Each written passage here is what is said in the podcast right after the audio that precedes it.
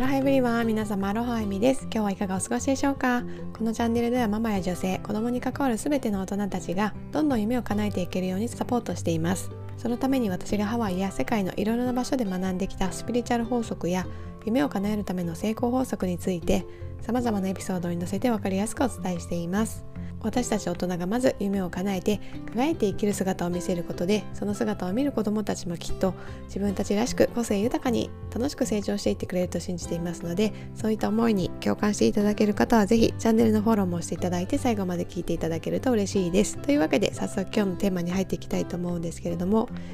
あなたが自由になれない理由というテーマでお話していきたいと思います。これを聞いていただいている皆さんの中にもなんかね今の生活にまだ満足しきれてない部分があってどこかでねなんかもっと今よりも豊かにとかもっと今よりも自由に生きれるようになりたいみたいなね漠然とした思いを持ってる方がいるんじゃないかなと思うんですね。そういったあなたに必要なことこれをねもう先にズバリと言ってしまうとそれはより良い未来をありありと思い描く想像力とそしてそのねあなたの想像力を使って思い描いた未来予想図を今度はね左脳を使って理性的にどうやったらね叶えていけるかっていうふうに考える力またそれができたら今度はそれをね実際に行動に移していく行動力っていうのが必要になってくると思います。まあ、例えばねあなたにとっての自由っていうのが1年にね23週間とかね長期休暇をもらってどこかね海外に旅行するっていうことだとしますよね。まあ一般的なね日本の会社だとなかなかそんなね3週間とか1ヶ月近くねお休みするっていうのは難しいと思うんですけれどもこれを叶えようと思えば、まあ、例えばなんですけどオーストラリアとかヨーロッパの方に行けばね、まあ、多くの会社がそれくらいね長期間の休みをもらえる仕組みになっていてまあ普段はねしっかりと働くんだけど毎年そのねまあ、例えば2週間とか3週間のお休みっていうのは上司とかね周りの同僚に気を使わずに取ることができてあなたが行きたい海外の国に行ってリフレッシュして帰ってきてまた仕事に打ち込めるっていうようなことがね、まあ、自然とできるようになりますよね。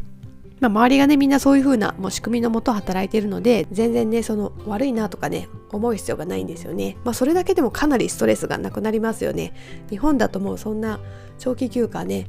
取りたいっていうのも言いづらいし言ったところですごくね周りにね迷惑をかけていかなきゃいけないっていうのでなんか後ろ髪引かれてなんか旅行中も気になっちゃったりとかまたはねこう電話がかかってきちゃったりとかしてバケーションが楽しめなかったりっていうことがあるかもしれないですけど、まあ、そういうふうなねもともと仕組みが整った国に行ってそういったところで勤めるっていうこととかも視野に入れられればまあそういったことも可能になってくるかもしれないんですよね。まあそうするとやっぱ英語とか現地の言葉が必要になってくるっていうこともあるかもしれないですけど、まあ、あとは職種を変えないといけなかったりっていうことはあるかもしれないですけど不可能ではないですよね。まあ今流行りの IT 系とかだとねまあ、結構どこに行っても仕事はあるっていうし、まあ、他のねもうちょっと文系のオフィスワークとかよりは英語を使う率もね少なかったりとか、まあ、専門用語さえね英語で言えれば伝わったりということもあるので意外とねそんなに英語が得意じゃなくても海外で働いている方はいらっしゃるので、まあ、そういったね可能性もあるかもしれないですよね。やっぱりねあとは企業独立して自分でお仕事をするとかねフリーランスとして自分でねスケジュールが調整するような働き方に変えるとかね。まあそうすることでもしかしたら収入が減ったりとかっていうこともあるかもしれないけどそのあなたがね求める自由っていうのがどれくらいの収入があってどれくらいのね自由な時間があれば自分は幸せって感じられるのかっていうところでねバランスをとっていけばあなたが思っている豊かでね自由な生き方っていうのは意外とね近くにあるかもしれないですよね。まあそういった形でやっぱりこう想像力を働かせてもっとねその制限を取り払って考えるまたそれを理性的にどうやったらできるかなっていうふうにねこう組み立てていくとあなたもねどんどんこう夢にね近づいていけると思います。まあ、あとはね、まあ、女性でよくあるのがもう今ね働いてる会社がねもうストレスだし疲れるっていうのでねもう誰かいい人いないかなお嫁さんになれたらいいなみたいにね、まあ、考える人もいるじゃないですか。これはね、まあ、日本の女性ならではの考え方かもしれないんですけど、まあ、結婚すればね働かなくていいみたいなね、まあ、そういった考え、まあ、昔ほど多くはないですけどねその家庭に入ってお仕事しないっていうパターンはね結構減ってきてるとは思うんですけども、まあ、そうやってね本当に旦那さんがすごくお仕事ができる方で奥さんにねできればお家にいてほしいっていう人もねきっとまだまだいると思うんですよね、まあ、だからそういうパートナーを見つければあなたが望んでる豊かさと自由っていうのがね手に入るかもしれないですよね。